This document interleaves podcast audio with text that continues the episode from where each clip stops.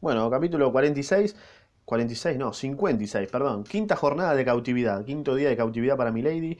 Eh, no, te voy a hacer, no te voy a decir qué pasó en el capítulo anterior. Simplemente te voy a decir que Felton, cada día, cada capítulo, es más pelotudo. Ya con eso me parece que es un excelente resumen. Quinta jornada de cautividad. Milady había llegado a la mitad del triunfo y el éxito obtenido redoblaba sus fuerzas. No era difícil vencer, como lo había hecho hasta entonces, a hombres prontos a dejarse seducir y a quienes la educación galante de la corte arrastraba pronto a la trampa. Milady era bastante hermosa por, para no encontrar resistencia de parte de la carne, y era bastante hábil para pasar por encima de todos los obstáculos del espíritu. Mas esta vez tenía que luchar contra una naturaleza salvaje, concentrada, insensible a fuerza de austeridad, y la religión y la penitencia habían hecho de Felton un hombre inaccesible a las seducciones corrientes. Daba vueltas en aquella cabeza exaltada a planes tan vastos, a proyectos tan tumultuosos, que no quedaba en ella sitio para ningún amor, de capricho o de materia, ese sentimiento que se nutre de ocio y crece con la corrupción. Bueno, básicamente, Milady está, está como encarnándose en el personaje de una persona religiosa, y claro, como Felton es religioso, ¿no? como que cree en Dios y toda esa boludez, Claro, se siente identificado con Milady y dice, no, ¿cómo, ¿cómo, mi jefe va a matar a, esta, esta, a este ángel? ¿no? Mirá, es religiosa y la quiere matar. Claro, pero Milady es una hija de remil puta, entonces está, está, utilizando ese personaje de cristiano, ¿me entendés? Para, eh, no sé, manipularlo a Felton y poder escapar. Eh, obviamente Milady representa a todos los hijos de remil puta, como esos gurús emocionales, ¿viste? Que tienen así la, barbita y dice, eh, mirá, tienes que escuchar eh, a tu ser interior. Y vos decís, ¿qué es este pelotudo? esa gente es como Milady, ¿me entendés? Por si vos no entendiste. Está lleno de Miladies en el mundo, Está lleno de Miladies. Milady había abierto, por tanto, Brett. Espero que hayas abierto los ojos, la concha de tu madre, ¿eh? O sea, hacía falta llegar al capítulo 56 para que te des cuenta que el mundo está lleno de Miladies. ¿Eh? La verdad, me dejas así como, no, puedo creer. De nuevo. Re enojado. Milady había abierto por tanto brecha con su falsa virtud, en la opinión de un hombre horriblemente prevenido contra ella, y con su belleza en el corazón y los sentidos de un hombre virgen y puro, literalmente. Finalmente se había mostrado a sí misma a la medida de sus medios, desconocidos para ella misma hasta entonces, mediante esta experiencia hecha sobre el sujeto más rebelde que la naturaleza y la religión podían someter a su estudio. Sin embargo, durante la velada muchas veces había desesperado ella del destino y de sí misma. No invocaba a Dios, ya lo sabemos, pero tenía fe en el genio del mal, esa inmensa soberanía que reina en todos los detalles de la vida humana y a la que, como en la fábula árabe, un grano de granada le basta para reconstruir un mundo perdido. Miley pues robado. Milady, bien preparada para recibir a Felton, pudo montar sus baterías para el día siguiente. Sabía que no le quedaban más que dos días, que una vez firmada la orden de Buckingham, y Buckingham le firmaría más fácilmente, cuanto que la orden llevaba a un nombre falso y que no podía él reconocer a la mujer de que se trataba, una vez firmada aquella orden, decíamos, el varón le haría embarcar inmediatamente y sabía también que las mujeres condenadas a la deportación usan armas mucho menos poderosas en sus seducciones que las pretendidas mujeres virtuosas cuya belleza ilumina el sol al mundo, cuyo espíritu alaba a la voz de la moda y un reflejo de aristocracia adora con sus luces encantadas. Ser una mujer condenada a una pena miserable, a infamante, no es un impedimento para ser bella, pero es un obstáculo para volverse alguna vez poderosa. Como toda la gente de mérito real, Milady conocía el medio que convenía a su naturaleza, a sus recursos. La pobreza le repugnaba, la abyección disminuida, dos tercios de su grandeza. Milady no era reina sino entre las reinas. Su dominación necesitaba el placer del orgullo satisfecho. Mandar a seres inferiores es para ella, una, es para ella más una humillación que un placer. Desde luego habría vuelto de su exilio, eso no lo dudaba ni un instante, pero ¿cuánto tiempo podía, podría durar ese exilio? Ah, la van a exiliar, yo pensé que le iban a matar. Bueno, ya fue, lo mismo. ¿Qué sé yo? Para una naturaleza activa y ambiciosa como la de Milady, en realidad decía pena de muerte, no soy tan pelotudo, yo lo leí, ya. Para una naturaleza activa y ambiciosa como la de Milady, los días que uno no se ocupa en subir son días de fastos. Piénsese, pues, cuál es la palabra con que deben denominarse los días que uno emplea en descender como River. Perder un año, dos años, tres años, es decir, una eternidad.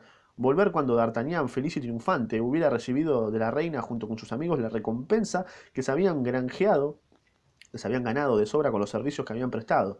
Era esta una de esas ideas devoradoras que una mujer como Milady no podía soportar, claro, sí, me imagino. Por lo demás, la tormenta que bramaba en ella duplicaba su fuerza y habría hecho estallar los muros de su prisión si su cuerpo hubiera podido tomar por un solo instante las proporciones de su espíritu. Luego, lo que en medio de todo esto la aguijoneaba era el recuerdo del cardenal. Ah, ¿te acuerdas del cardenal? Está re, allá nada que ver. ¿Qué debía pensar? ¿Qué debía decir de su silencio el cardenal? Claro, desconfiado, inquieto, suspicaz. Ah, en realidad el cardenal la estaba esperando. El cardenal no solo su único apoyo, su único sostén, su único protector en el presente, sino además el principal instrumento de su fortuna y de su venganza futura. ¿Qué debía pensar él? Ella lo conocía, ella sabía que a su retraso tras un viaje inútil, por más que arguyese la prisión, por más que exaltase los sufrimientos soportados, el cardenal respondería con aquella calma burlona del escéptico, potente a la vez por la fuerza y por el genio. No teníais que haberos dejado coger. Claro, te voy a decir, che, ¿por qué te dejaste agarrar? Es la respuesta de un, de un hijo de puta, básicamente, ¿no? Bueno, entre hijos de puta se entienden. Entonces Milady reunía toda su energía, murmurando en el fondo de su pensamiento el nombre de Felton, el único destello de luz que penetraba hasta ella en el fondo del infierno en que había caído, y como una serpiente en que enrolla y desenrolla sus anillos para darse ella misma cuenta de su fuerza, envolvía de antemano a Felton en los mil repliegues de su imaginación inventiva. Sin embargo, el tiempo transcurría, las horas, unas tras otras, parecían despertar la campana al pasar, y cada golpe del badajo de bronce repercutía en el corazón de la prisionera. A las nueve, Lord de Winter hizo su visita acostumbrada, miró la ventana y los barrotes, sondeó el suelo y los muros, inspeccionó la chimenea y las puertas sin que durante esta larga y minuciosa inspección ni él ni Milady pronunciasen una sola palabra. Indudablemente los dos comprendían que la situación se había vuelto demasiado grave para perder el tiempo en palabras inútiles y en cólera sin efecto. Vamos, vamos, dijo el varón al dejarla. Esta noche todavía no escaparéis. A las diez vino Felton a colocar un centinela. Milady reconoció su paso, y ahora lo adivinaba ella como un amante, como un amante adivina el del amado de su corazón, y sin embargo Milady detestaba y despreciaba a la vez a aquel débil fanático. Y sí, pensaba que lo va a querer de verdad, si es una forra esta. No, era la hora convenida, Felton no entró. Imaginá que Felton no aparecía más. Hermoso. Dos horas después, y cuando daban las doce, el centinela fue relevado. Esta vez sí era la hora. Es como cuando escuchás a tu perra ladrar y ya sabes que es tu perra, no es otra perra. Es lo mismo. O cuando alguien abre la puerta, vos sabés quién es el que abre la puerta. O sea, sabés si es eh, tu vieja, tu viejo, tu hermano, sabés quién abre la puerta. Porque tienen una manera particular de abrir la puerta. Bueno, lo mismo está pasando con Felton. Esta vez sí era la hora. Por eso, a partir de ese momento, Milady esperó con impaciencia. El nuevo centinela comenzó a pasearse por el corredor. Al cabo de diez minutos, Llegó Felton. Milady prestó oído. Escucha, dijo el joven al centinela, no te alejes de este puesto bajo ningún pretexto, porque sabes que la noche pasada un soldado fue castigado por Milord por haber dejado su puesto un instante, aunque fui yo quien, durante su corta ausencia, vigiló en su puesto. Sí, lo sé, dijo el soldado. Te recomiendo, por, por tanto, la más exacta vigilancia. Yo voy a entrar para inspeccionar por segunda vez la habitación de esta mujer que según temo tiene siniestros proyectos contra sí misma y a la cual he recibido orden de cuidar. Bueno, murmuró Milady, ya tenemos al austero puritano mintiendo. en cuanto al soldado, se contentó con sonreír. Diantre, mi teniente, no sois tan desgraciado por estar encargado de semejantes comisiones, sobre todo si Milord os autoriza a mirar hasta en su cama. Felton se ruborizó y en cualquier otra circunstancia hubiera reprendido al soldado que se permitía semejante broma, pero su conciencia murmuraba demasiado alto para que su boca pase a hablar, osase hablar. Sí, si llamo, ven. O sea, si te llamo, vení. Igual que si alguien viene, llámame. Dale, bacho. Sí, mi teniente, dijo el soldado. Felton entró en la habitación de Milady y Milady se levantó. ¿Ya estáis aquí? dijo ella. No, ¿sabés que no estoy? O sea, ¿no me estás viendo? Os había prometido venir, dijo Felton, y he venido. Me habías prometido otra cosa, además, ¿eh? ¿Qué? Dios mío, me dijo, el joven que, pese a su dominio sobre sí mismo, sentía sus rodillas temblar y comenzar a brotar el sudor en su frente. Habías prometido traerme un cuchillo y dejármelo tras nuestra conversación. No hables de eso, señora, dijo Felton. No hay situación, por terrible que sea, que autorice a una criatura de Dios a darse la muerte. He reflexionado que no debo hacerme nunca culpable de semejante pecado. Así que no me rompa las pelotas. Si te querés matar, matate contra la pared. ¿A? ¿Eh? Cuchillo. O sea, tranquilamente te puedes dar cabezazo contra la pared y te matás. Ah, habéis reflexionado, dijo la prisionera sentándose en su sillón con una sonrisa de desdén. También yo he reflexionado. ¿eh? ¿En qué? En que yo no tenía nada que decir a un hombre que no mantenía su palabra. Dios mío, murmuró Felton. Podéis retiraros, dijo Milady. No hablaré. Aquí está el cuchillo, dijo Felton sacando de su bolsillo el arma que según su promesa había traído, pero que dudaba en entregar a su prisionera. Veámoslo, dijo Milady. ¿Qué vas a hacer? Palabra de honor, os lo devuelvo al momento, lo pondré sobre la mesa y vos quedaréis entre él y yo.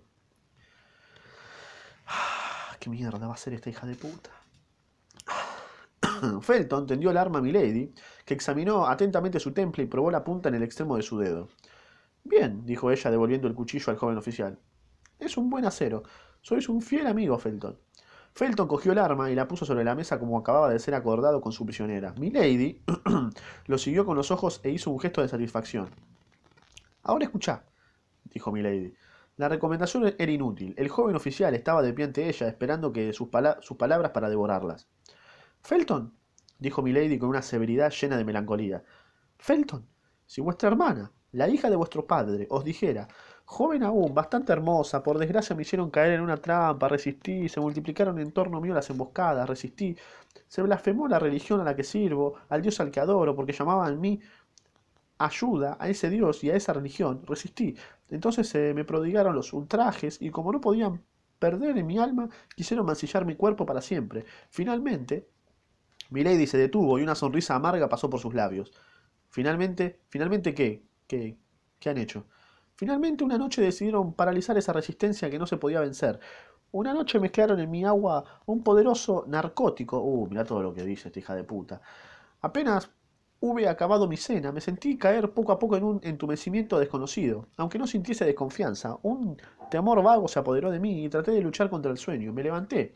Quise correr a la ventana a pedir socorro, pero mis piernas se negaron a llevarme. Me parecía que el techo bajaba contra mi cabeza y me aplastaba con su peso. Tendí los brazos, traté de hablar, no pude más que lanzar sonidos inarticulados. Un embotamiento irresistible se apoderaba... Eh, me perdí. Se apoderaba de mí. ¿Es?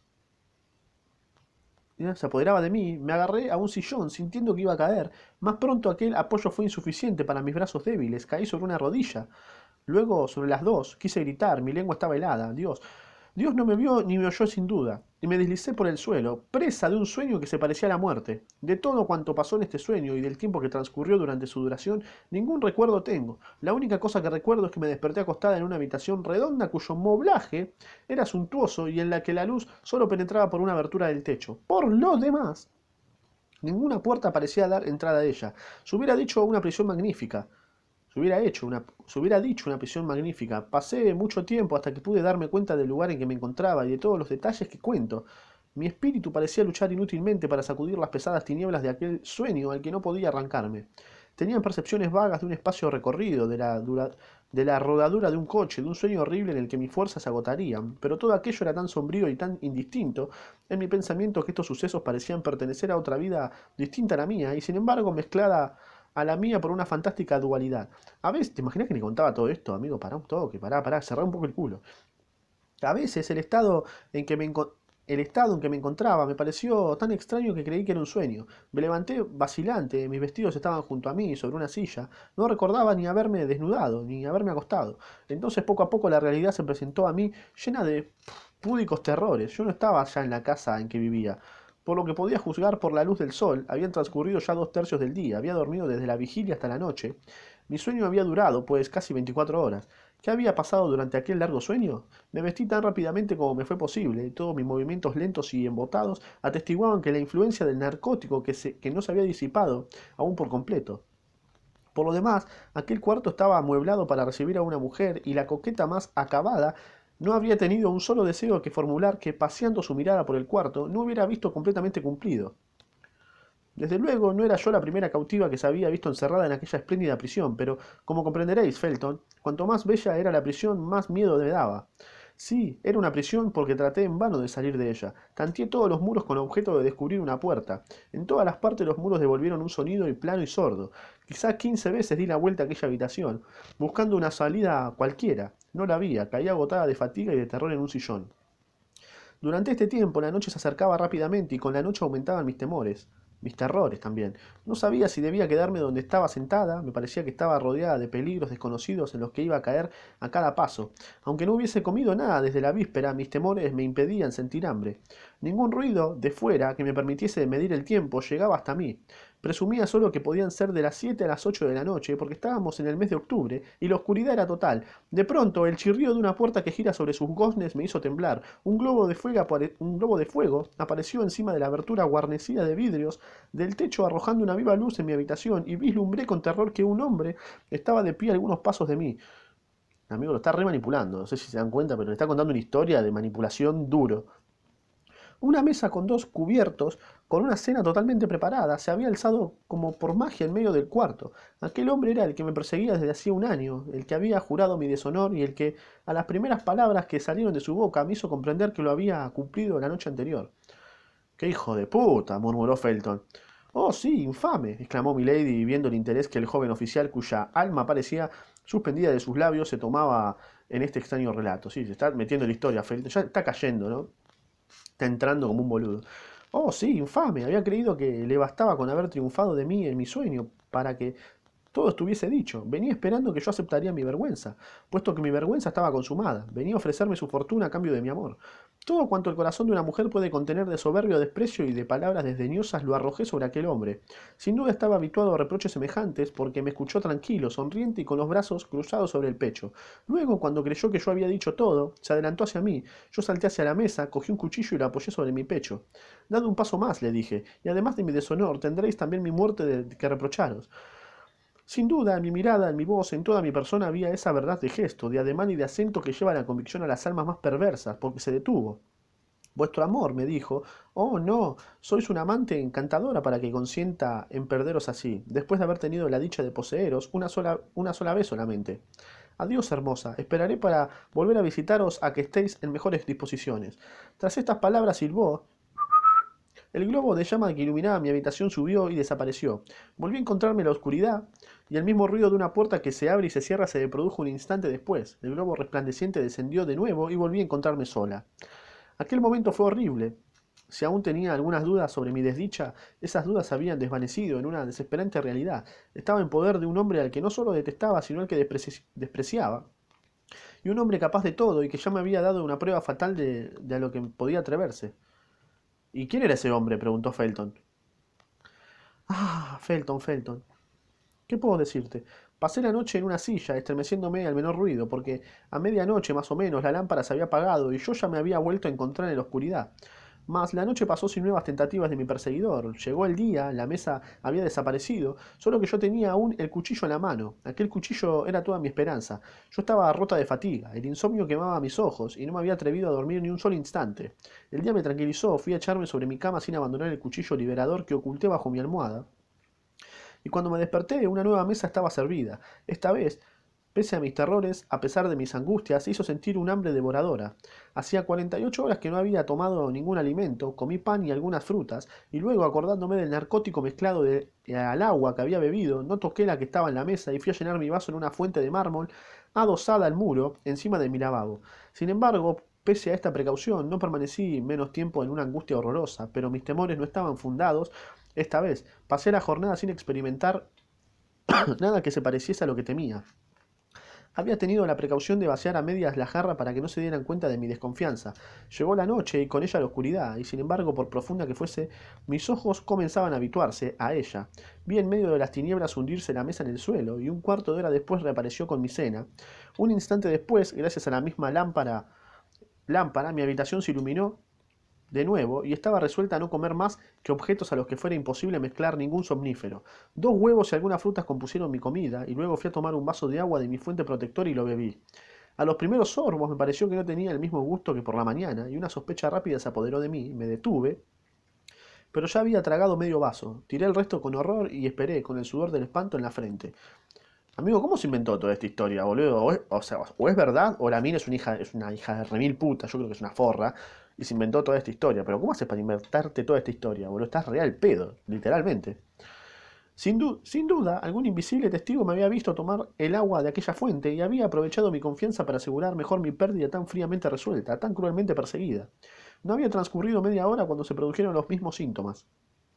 Solo que como aquella vez no había bebido más que medio vaso de agua, luché más tiempo y en lugar de dormirme completamente, caí en un estado de somnolencia que me dejaba sentir lo que, me, lo que pasaba en torno mío, a la vez que me quitaba la fuerza de defenderme o de huir. Me arrastré hacia, mi cama para buscar allí la única defensa que me quedaba, mi cuchillo salvador, pero no pude llegar hasta la cabecera, caí de rodillas con las manos aferradas a una de las columnas del pie y entonces comprendí que estaba perdida. Claro, y por eso, y por eso querés el cuchillo, ¿no? Para no volver a sentir ese miedo. Qué hija de remil puta. Felton empalideció horrorosamente y un estremecimiento convulsivo corrió por todo su cuerpo. Y lo que era más horroroso, continuó Milady con la voz alterada como si hubiera experimentado aún la misma angustia que en aquel momento, en aquel momento terrible, es que en aquella vez yo tenía conciencia del peligro que me amenazaba. Es que mi alma, puedo decirlo, velaba en mi cuerpo adormecido. Es que yo veía, es que oía. Es cierto que todo aquello era como un sueño. Pero no por ello menos espantoso. Vi la lámpara que ascendía y que poco a poco me dejaba en la oscuridad. Luego oí el chirrido tan bien conocido de aquella puerta, aunque aquella puerta Solo se hubiera abierto dos veces. Sentí instintivamente que alguien se acercaba a mí. Dicen que el desgraciado perdido en los desiertos de América siente de este modo la cercanía de la serpiente. Quería hacer un esfuerzo, trataba de gritar. Gracias a una increíble energía de voluntad, me levanté para volver a caer al punto y volver a caer en los brazos de mi perseguidor. Bueno, decime pues quién es ese hombre, la concha de tu madre, clamó el joven oficial. Milady vio una sola mirada, vio de una sola mirada todo el sufrimiento que inspiraba a Felton. Ya está, lo tiene ahí ya, le, ya está, le comió toda la cabeza, ah, sopesándolo en cada detalle de su relato, pero no, querría, no quería hacerle gracia de ninguna tortura. Con mayor profundidad le rompería el corazón, con mayor seguridad la vengaría. Claro, claro, le va a decir Lord de Winter y lo va a matar. Ella continuó, pues, como si no hubiera oído su exclamación o como si hubiera pensado que no había llegado aún el momento de responder de ella. Solo que aquella vez el infame tenía que vérselas no ya con una especie de cadáver inerte, sin ningún sentimiento. Ya os lo he dicho, aunque no conseguía recuperar al ejército completo de mis facultades, me quedaba el sentimiento de mi peligro.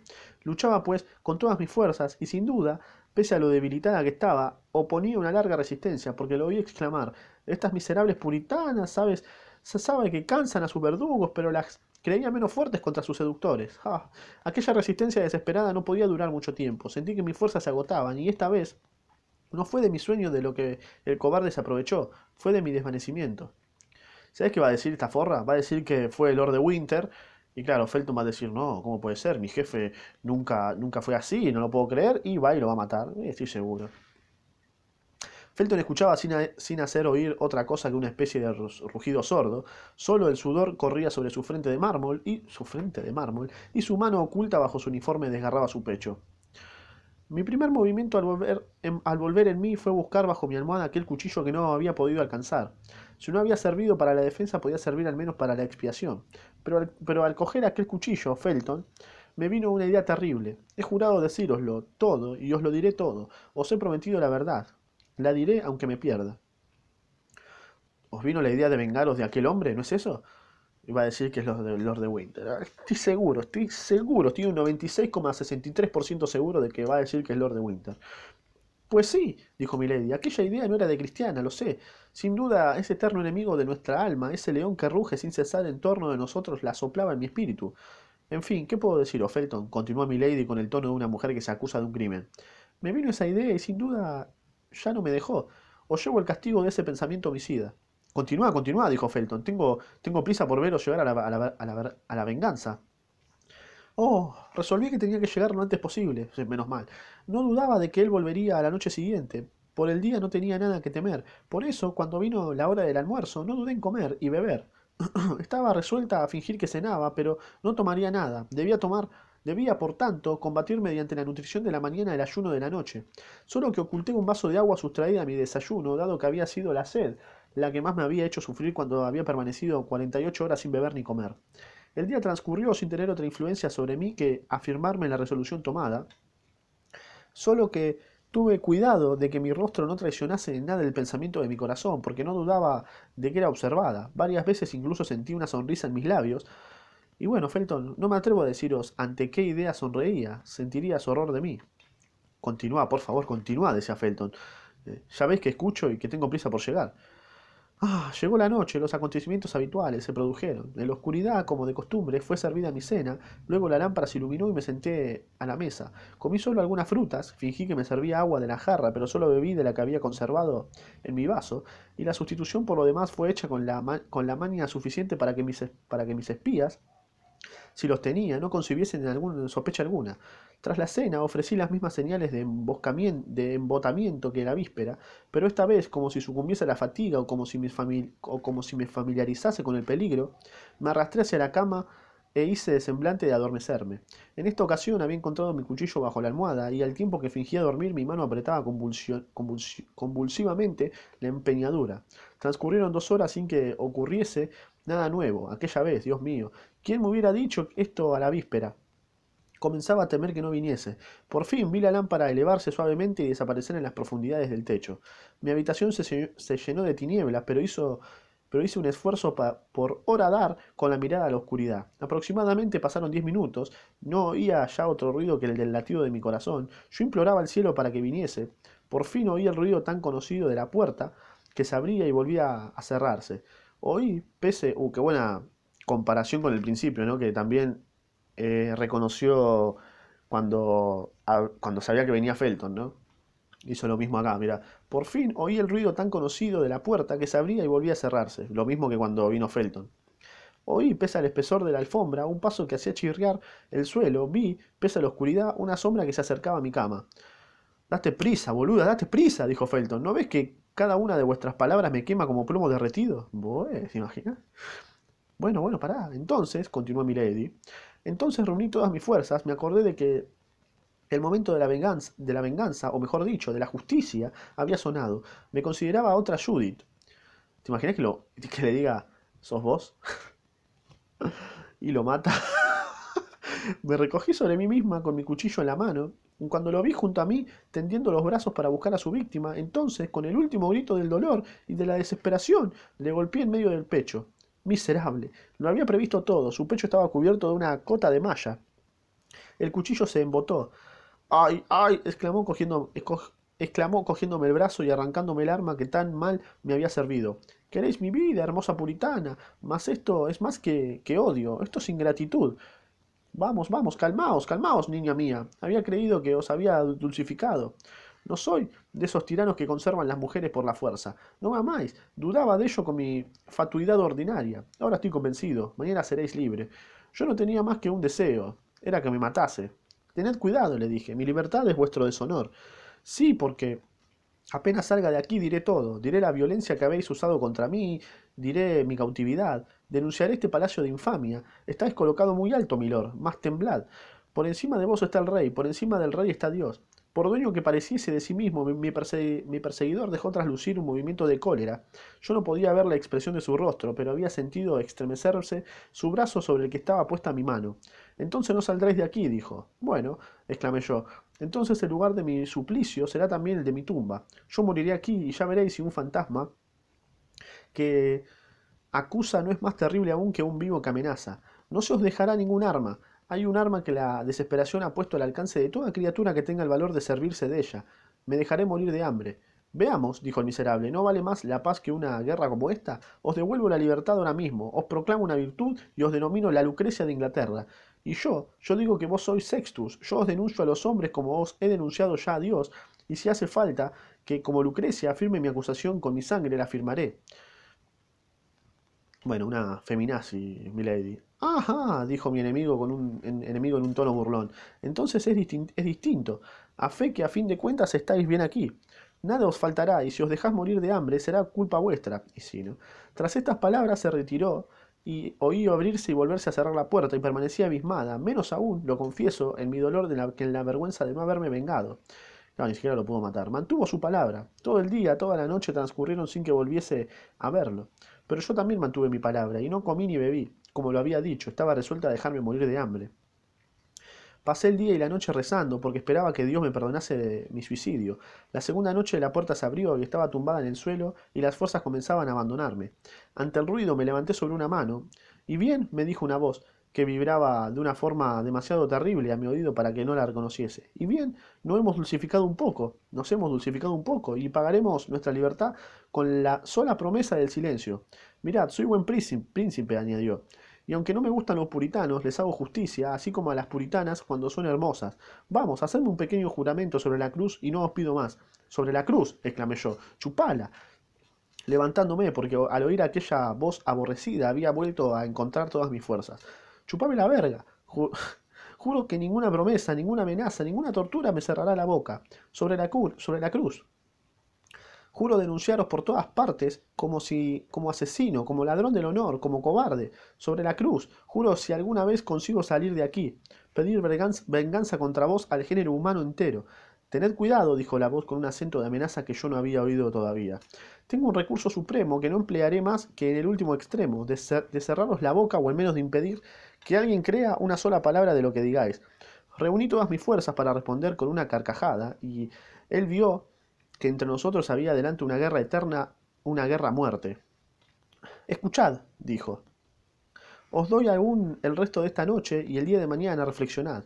Si prometéis callaros, la riqueza, la consideración, los honores, incluso os rodearán. Si amenazáis con hablar, os condeno a la infamia.